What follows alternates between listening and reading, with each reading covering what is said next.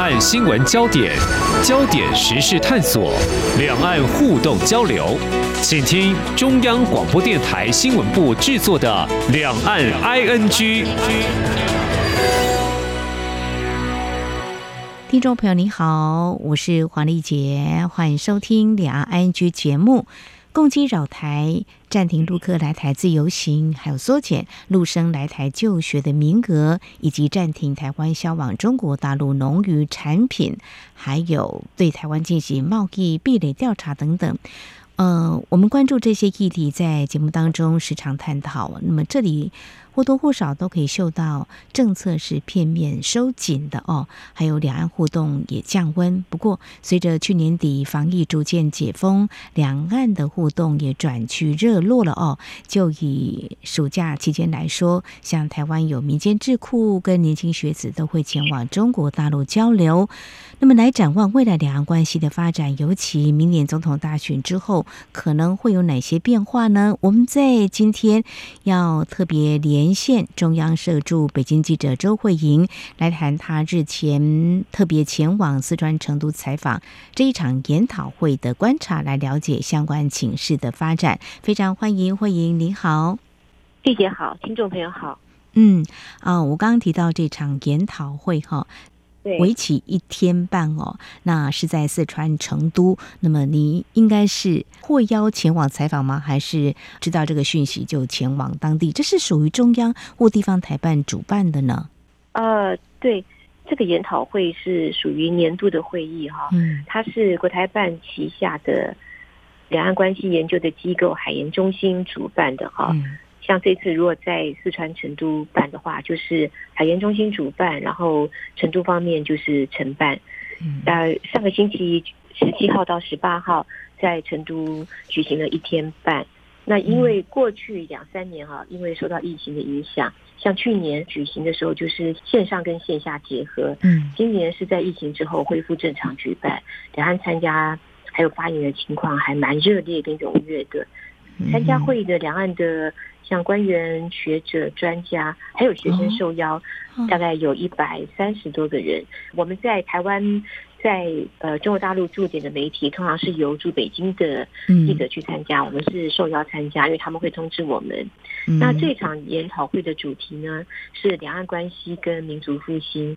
那有两个讨论的议题，就是两岸关系的前景跟道路的抉择，还有就是深化融合发展跟同胞的福祉。我们从议题就可以看出来啊，是就是刚刚丽姐你有讲到嘛，啊，就是两岸的未来。那两岸的未来到底是和平还是战争？那两岸的关系是统或是独？是这一次会议上就是受到最多台湾还有中国大陆学者专家讨论最多的。嗯哼，对，如果关心两岸议题的话，会知道啊，这个海峡两岸关系研究中心这样一个智库的单位啊，那么主办了这个年度的研讨会，在疫情解封之后，可以嗯让两岸的学者专家把，还有台湾的年轻。学子也可以参加，我觉得还蛮特别的哈。通常这种智库的交流，可能是学者参加，学生呢比较难有机会。相信有不同的角度，或是多面向的探讨哦。那在台湾方面，大概主要有哪些学者专家来与会呢？是台湾方面这次参加的也蛮踊跃的哈，像有两岸发展研究基金会董事长丁守中。台北论坛基金会主任华志豪，云传大学两岸研究中心主任杨开煌，政治大学两岸研究中心主任魏爱，台湾大学政治学系教授左正东，还有几位就是媒体的高层，他们都应邀出席参加这一次的讨论。嗯哼，好像这些与会的学者专家，过去在节目当中有些也曾经受访，也谈到他对两岸关系的观察哦。好，呃，慧莹来告诉我们，在这次台湾方面，呃，由谁来发表致辞？我想这是媒体发稿的一个重点之一。对，在十七号上午开幕的时候，丁守中先生做了嘉宾的致辞，哈，还有杨开煌。呃，主任他也做了致辞，那丁守中先生是首先致辞的哈。他在致辞的时候呢，他有谈到一个暖阳跟寒风的观点啊，受到这边大陆媒体非常多的关注。他怎么讲的呢？他有提到，他的论文也是用这个做主题啊，嗯，因为他有讲到，就是说北京呃对台湾的两岸政策，包括就是以武促统哈。他说以武促统，其实对台湾来说，这个是没有办法收揽台湾的人心，就是会让台湾人跟中国大陆的距离越来越远。啊，他说。呃，北京不应该做这个北边的寒风，好，就是好像一直用武力的胁迫，嗯、或者像譬如说军演围岛。他说这些会把台湾人推得越来越远。他说北京应该要做冬天的暖阳。嗯哼哼，我想呃，丁守中过去曾经担任过立委，也曾经参选台北市长哦。嗯，他也关心两岸的情势哦。我们听到他这么说，或许台湾民众呢真的是会蛮有感觉的。如果呢还记得一九九五、一九九六年当时的导弹危机的话呢，就会知道，嗯，就是对。台湾来说，民众到底会不会因为中国大陆这样子的一个比较具有武力威胁的动作，会认为两岸应该要走得更近呢？或者说，其实对台湾的人心来说，反而是另外一种不一样的反应呢？我想丁守中提到这个部分，还蛮值得去思考的。对，因为丁守中他有讲到，他说两岸是要和平发展，或者是战争动荡。嗯他说：“这个是在于两岸领导人政策选择的一念之间。是，但除了这个之外呢，他说也在于就是两岸民众是不是能够认清，啊、呃，这是他的用法，一些国际霸权、政治斗争，还有代理人战争，啊、呃，这些阴谋跟险恶。嗯，他有提到，他觉得说这些是呃西方的一些阴谋跟险恶，因为呃丁守中他有讲到，他说中国的快速崛起啊，激起了。”呃，西方这些霸权，嗯哼哼哼，他用西方这些霸权来讲，西方霸权反中势力的全面打压跟抵制，嗯，那他认为就是台湾的台独势力背后呢，也是同样这批人在鼓动支持，嗯，他觉得就是两岸的战与和，除了系于两岸领导人的一念之间之外呢，他认为海峡两边的人民呢，也应该要认清这些情况。还有就是他提到的嘛，就是中国大陆现在对采取以武促统，但是我们刚刚讲到，这他认为这个军演围台这个威逼的政策如果持续的话，他说就会让他刚刚提到的那一些西方的反中势力，他们有更多更多的借口可以介入这个两岸之间的事情。他认为呢，这样子的话，有朝一日会把台湾变成东亚的火药库、地雷岛。嗯哼，我觉得丁守中董事长他提的真的是从国际格局来看，现在两岸的情势不再只是台湾跟中国大陆两岸之间的关系，而是牵动整个国际的局势的哦。因为刚才有触及到中国的崛起。这也不是新鲜的哦，但是呢，中国大陆的一些决策、政策做法到底是什么呢？呃，这两三年下来，台海情势的确是引发国际间的高度关注哦。那中国大陆的一些做法，像刚提到以武促统哈，这丁董事长所呃提的，其实这几年大家在。台湾讨论的也蛮多的，中国大陆它有设定所谓的它的一个目标，但是是以武促统还是呢合统呢？这是台湾的专家学者也讨论很多的。嗯嗯，对，我再多讲一句哦，就是金守中他在会里面他一直在强调，他说北京对台的政策啊、嗯、要用暖阳政策，会远远比北边来的寒风这个寒风的这个做法会有效得多。他说：“如果采用暖阳政策而舍弃寒风这个做法的话呢，不但可以争取到台湾人的民心，好让台湾跟北京的距离呃越来越靠近，而且还可以化解呃在他口中这个西方反中势力的借口跟敌意。因为如果说今天北京对台是呃放弃寒风，然后采取暖阳政策，啊放弃这个以武促统的这个政策，西方就没有借口。”西方就没有敌意了，嗯哼，就是基本上他会认为说可以化解西方反中的借口跟敌意。嗯哼，我想丁董事长呢，呃，有这样的看法，或许大家关心两岸跟国际情势就可以知道哦。呃，有一些角度会看到美国的态度跟做法，哈，有所谓的呃联合一些盟友。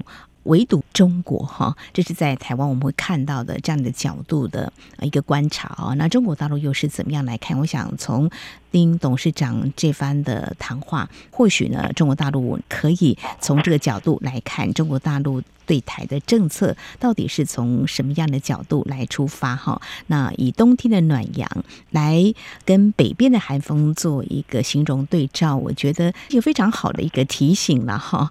丁守中他提出暖阳跟寒风这个说法，嗯嗯、其实雷非常的有兴趣。就是当天上午的会议结束之后，中午休息的时候呢，我们知道，就是常常在会议休息的时间，就是媒体这样出动，四处去寻找专家学者做采访的时候，场边采访的机会哈。嗯、那那一天其实有一个很有趣的画面，嗯、那陆梅呢就把丁守中先生请到一旁，请他继续刚刚。在会场上致辞的这个话题，暖阳跟寒风。那我们台媒的话呢，就找到了大陆海协会副会长申亚夫先生。嗯，他除了有谈到丁守中先生刚刚谈到的暖阳跟寒风这个两岸战争跟和平的问题，还有谈到一些经济的议题。嗯嗯。那我们知道，就是申亚夫先生他已经也七十岁了哈。他与北京涉台的工作三十多年的经历非常的丰富，他期间有经历过两岸之间的协商，他对两岸关系这些年来的发展互动可以说是全盘的掌握，所以他讲的他的分析，他讲的话呢是非常具有参考性的。嗯哼，他怎么说？如果对照这个冬天的暖阳跟北边的寒风呢？对对对，我们有就。丁守中提到的这个暖阳跟寒风，有请教他哈。是那孙亚夫副会长他是有讲到说，其实这个过去其实也一直都有讨论哈，就是暖阳跟寒风这个做法。嗯、那他有讲到说，在他认为啊，他说他其实有去好好的思考这个问题，就是两岸未来这个战争跟和平的问题。嗯、他有一直在强调说，战争跟和平不是一个简单的问题。他觉得说，我们台湾常常会觉得说，哎，两岸关系好了。好像就是和平的机会大一点，两岸关系好像最近发展的不太好，就是好像有什么人什么讲了什么事情，做了一些什么事情，好像就是会有战争的可能了。他说这个都不是这么简单的。他说，呃，两岸的和平跟。战争不是简单的问题，就是在北京来说，它是有一个原则界限的。这个原则界限呢，就是台湾法理的独立。这个台湾的法理独立对北京来说是一个红线，如果越过了这个红线呢，嗯，呃，就是很多情况就会不一样了。他说，民进党政府主张台独，但他们现在并没有修改宪法。没有修改宪法，就代表他们就没有走进台湾的法理独立。如果走进去了，就是属于就是过了北京这个红线。哦，好，一定画出红线。所以他提到战争跟和平不是一个简单的问题。那这几年，包括在台湾还有国际间讨论比较多的，就是中国大陆的公台的时间表一再被讨论了哈。呃，战争跟和平，这也是。这几年台湾备受关注的一个国际的热点，台海情势哦。那台湾的法理独立，这是中国大陆所画出的一个红线。如果踩到红线的话，中国大陆到底会怎么样来啊处理两岸的问题呢？这也是一直多年来哦，大家都在讨论的哈。对，孙亚夫副会长他有讲啊，两岸问题实际上是政治问题没有解决，嗯，所以中国大陆根据原则做出的一些做法，在台湾民众眼里就是矮化台湾，而不承诺放弃使用武力，就是军事威胁，没有同意在一定的情况之下让台湾参加国际组织，就是封杀台湾的外交空间。嗯，他反问我们哈，我们当时采访他的时候，嗯、他说：“那你们有没有反过来想？”大陆这样子做有没有他的道理？他说这些是中国大陆根据他的原则做出的做法。嗯、那台湾会不认同，是因为两岸的政治问题没有解决。他说也是因为政治问题没有解决，所以大陆这些年来就是出炉了很多的惠台政策。好，他们觉得说收效好像不是这么的好。嗯，他觉得收效没有这么好，就是因为政治问题没有解决，所以台湾民众。没有办法完全的接受，那政治的对立的问题要怎么解决？孙亚夫副会长说，应该要透过谈判来解决。但是目前两岸没有办法进行谈判，而且就算是有谈判的话，解决两岸政治的对立，也不是说谈一次两次就可以解决，这是不可能一步到位的。是的，没有错，他讲的都是呃，在台湾我们也可以理解，至少我也可以理解，就是政治问题没有解决，一个中国，中国是中华人民共和国，或者是中华民国呢？所以在台湾的我们会觉得，在国际间，为什么台湾中华民国这个具有主体性的政权没有被国际间承认呢？那中国大陆会表示，就是说，呃，他已经画出一个红线跟底线，那台湾也有底线吧？就是，到底谁代表中国呢？嘿，所以这个就还是要解决，要谈判呐、啊。虽然不是那么的容易，否则不会走到现在两岸的情况。呃，想要谈判，但是又有所谓的要九二共识的一个政治前提，那这个又好像又更困难了。嗯，对，丽姐，你谈到了九二共识哦。嗯哼，孙亚夫副会长他有强调，就是说在现在两岸的情况之下，哈，他认为就是民进党政府。坚持台独立场，不接受九二共识，嗯，在这种情况之下，两岸关系的本质呢，基本上都会是紧张的，会是分裂跟反分裂的对抗，这个是他的用语啊。但是他也强调，即使是这样子的情况之下，他说，其实两岸关系就是前途多舛，就是好像很不确定。但是孙亚夫副会长他也强调。虽然即使两岸关系看起来前途多舛，这个前途多舛是他的用词哈，嗯，中国大陆也不会轻易的放弃和平统一政策，不会轻易放弃和平统一政策，代表什么呢？就是说北京不会放弃交流合作，嗯，但是即使不会放弃交流合作，同时北京也绝不承诺放弃使用武力。对于不承诺放弃使用武力啊。这个问题，孙亚夫副会长他有讲到，他说为什么他们不承诺放弃使用武力？他说如果中国大陆承诺放弃使用武力的话，和平统一就不可能。为什么？他说因为第一个，呃，北京认为台湾确实有存在台陆分裂的势力，还有分裂的活动。第二个就是他们近年来一直讲的，就是有外国势力的干预，所以北京不能够承诺放弃使用武力。呃，逼不得已也是会透过武力的方式来解决，那是为了要两岸的统一，呃，中国大陆统一的目标，对吧？站在中国大陆的立场是这个样子。所以对中国大陆来讲，他们认为要解决归根究底，这些都是政治对立的问题，政治问题没有解决，但是要解决政治问题，又必须要透过谈判，谈判，而且不是能够一步到位就解决这些问题。好，呃，所以。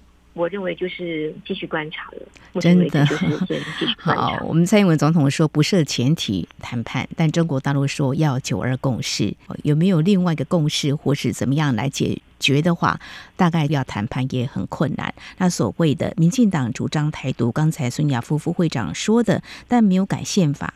那所谓台独是什么呢？啊，民进党总统参选人就是我们副总统赖清德，他说中华民国我们台湾没有。独立的问题，因为我们是主权独立的国家了哈。好，那也谈到九二共识，就是代表国民党参选的新北市长侯友谊，呃，这个九二共识或他两岸论述是什么，以及民众党主席柯文哲他的两岸论述又是什么？这就让我们关心明年总统的选举，那么选后两岸的情势会不会因为？总统的选举结果会有一些变化，在这样的场合，如果像孙亚夫副会长啊、呃、如此的关心两岸情势，相信关心两岸情势才会参加这一场的研讨会的哈。呃，是不是他们也对明年的总统的选举蛮关注的呢？对台湾大选的问题呢，其实不论是在会场上的讨论，或者私底下我们跟呃学者的互动，其实都讨论的非常多哦。嗯，那。大陆的学者、大陆的专家，他们对这个问题其实非常的关注，包括哪一个政党的候选人，他最近的民调是怎么样子，还有就是非律阵营是不是可能整合，他们的那个动态是什么，他们其实都蛮清楚的啊。他们当然也有他们的观点跟期待哈。那呃，有一些这边的专家学者认为，就是台湾的大选的一些情况似乎是底定了哈，可能会照这个情况就发展下去。但是有一些专家学者会觉得说，哎，这个选举嘛还有好几个月，我们也不知道就是说之后会有什么情况，所以还是有变数的。那他们当然有他们的期待了，他们有他们的观察，然后他们非常注意这些问题，他们也会好奇，就是说。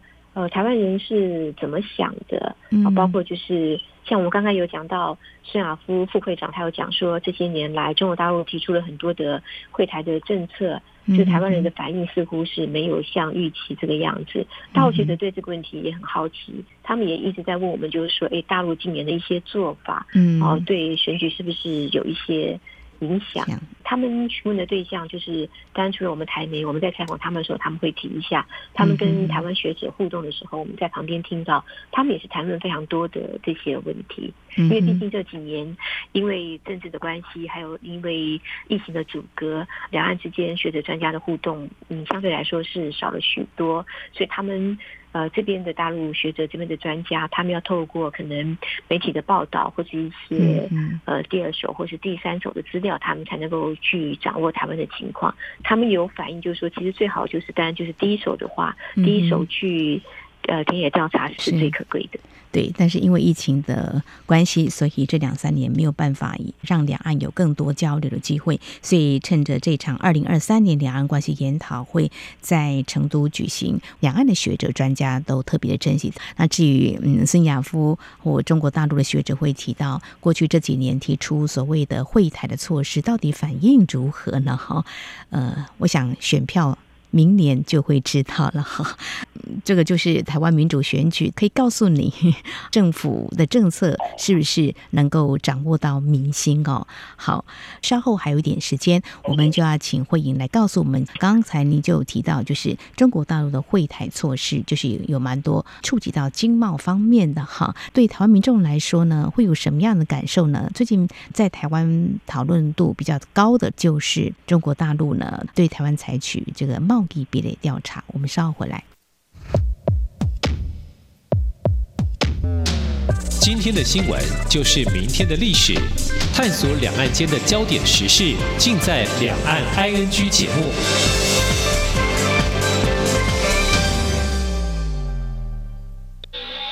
这里是中央广播电台台湾之音。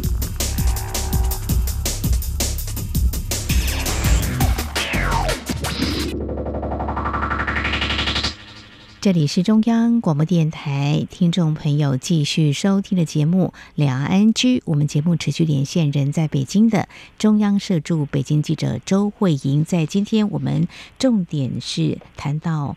日前在四川成都这场二零二三年两岸关系研讨会，而慧莹特别前往采访，那么有政治的一些角度观察。接下来要谈，嗯，有关在经贸的部分，因为这场的研讨会刚好是十七号、十八号一天半的时间哈。那有一个很重要的时间点，就是中国大陆商务部有对外说明了，在四月份，呃，他们对外表示要针对台湾两。两千多项进口的商品进行贸易调查，初步调查结果出来了，就提到了有可能违背了 WTO 世界贸易组织的一些原则跟规范哦，那有可能会依据有关规定研究终止或部分终止 ECFA 两岸经济架构协议下给予台湾产品的关税优惠，这个在台湾最近引发了相当的关注哦。呃，在这样的场合，中国大陆相关的学者是不是有谈到这方面？到底是不是会终止呢？全部终止或部分终止呢？他们的看法是怎么样呢？对，这个会议是一天半嘛，在第二天上午，就是会议快要结束的时候，国台办就是突然。发给呃我们一个新闻稿，里面就是提到丽姐你刚刚讲的，就是商务部在前一天提到了这个调查跟 ECFA 之间的问题，而且我觉得很值得注意的是哈，因为国台办这个新闻稿他是用答记者问的方式，就是哦，有记者问这个问题，嗯、所以他们回答。嗯，那他们在问的时候，他们在稿子里面就写到，就是说，呃，商务部发言人呃讲到说，这个对台贸易壁垒调查的进展，然后表示会依据有关规定研究终止或是部分终止 ECFA 项下给予台湾产品的关税优惠。但是其实，在前一天。就是商务部例行记者会，这个问题是陆梅问的哈。当时商务部的其实回答就是没有像国台办讲的这么明确啊，所以国台办这个主动发出来的这个新闻稿就很值得注意的。我们当天收到稿子之后，马上就是把这个稿子传回来台湾哈。那另外就是因为现场就是有一位参加研讨会的学者，他研究的题目刚好是这个相关的，所以我们就在现场访问了他。他是。南开大学台湾经济研究所的教授李月哈，嗯，我们就问到他这个问题，他也蛮惊讶的，他就说，因为就是对于中国大陆学者来讲哈，他说中国大陆在经济上就是要跟台湾融合，他说这是一个大的战略，一个大的根本，嗯。啊，那出发点不仅是就是说着眼于当下，就是只看现在，啊，他说不仅是这样子，而且是着眼于两岸的未来，嗯，那基本上他是说。呃，中国大陆要跟台湾在经济上融合，所以不会做出这个破坏融合的事情。他接受采访的时候是说，停掉 ECFA 这个事情，就他来看是不太可能的。但是确实这个时机点也比较特殊哈，比较敏感，所以他也讲说，这个调查最后会怎么样子，其实也是可以看一下，也是可以拭目以待的。但是即使是这样子，他还是一直强调，就是说中国大陆在。这个跟台湾经济融合方面，哈，他用车轮来形容，他说这个车轮从来没有停过。那这个当中可能会有一些政治的障碍，但是这个经济融合它本身也是在转型调整中。哦，好，那这个对我们的产业来说，哈，嗯，暂时吃下了定心丸，哈，因为在四月份的时候，中国大陆商务部发出这样的公告，要针对台湾两千四百多项商品进行贸易壁垒调查，它涵盖包括农产品、五矿化工产品、纺织品，呃，调查持续最长有九个月，可能会到明年的最慢了，明年的一月十二号结束哦，那就是大家会担心。会不会波及到有关这个 ECFA 两岸经济合作架构协议嘛？哈，但是如果这位学者他啊、呃、是一直在关注，也针对这个议题在做研究的话，他认为应该是不至于哦、呃、会做出这样的动作。当然，我们还是持续来观察，但是中国大陆官方会怎么样？对对，因为确实这一次是比较值得关注的哈，因为在商务部记者会的当天。刚刚我们有讲到，就是我们在那一天有访问孙亚夫副会长嘛，哈、嗯，是我们其实有问他关于 ECFA 的问题，他是说都是你们台湾媒体在讲，他说你们有没有看过我们我们大陆这边在讲什么啊？但是当时就是因为商务部的记者会还没有开，不知道说商务部当天下午就讲了这个事情，而且是比较少见的，所以这个是值得关注的哈。还有就是我们刚刚讲到这一位李月教授哈，是他在这一次研讨会的论文，他有提到哈，嗯，就是中国大陆。对台湾的贸易壁垒调查，如果确定，而且要提出反制措施的话，哈，嗯，他们做的这个数据研究发现，哈，嗯，对台湾如果是采取进口限制的影响，会远比加征关税来大得多。哦，就是如果他们要真的是要反制台湾的话，对台湾采取进口限制的影响会远大于对台湾加征关税的影响。嗯，像中国大陆海关业。又禁止这个台湾芒果的进口，说有那个有害的生物嘛？嗯嗯，对对，呃，非常值得注意观察。是的，没有错。这个芒果啊，是最新的被禁的水果之一，从二零二一年吧。那么当时就有凤梨啦、莲雾啦、释迦都被禁了哈。这也是呃，在台湾方面也在关注中国大陆对台湾的经贸政策做法做出了一些调整，它到底释出什么样的一个讯息啊？接下来。就要关注这个贸易壁垒调查的最终结果。如果结果出炉之后，中国大陆又会有什么样的做法？好，我们在今天针对两岸的现况，还有未来关系的发展。那么，从日前在四川成都举办的这场两岸关系的研讨会，那么有学者专家来探讨，不管是在政治还有经济面向来关心了解。非常感谢中央社驻北京记者周慧莹带来敏第一手的采访观察，非常谢谢慧莹，谢谢，谢谢丽姐。好，以上就是今天两岸 ING 节目，非常感谢听众朋友您的收听，黄丽姐祝福您，我们下次同一时间空中再会。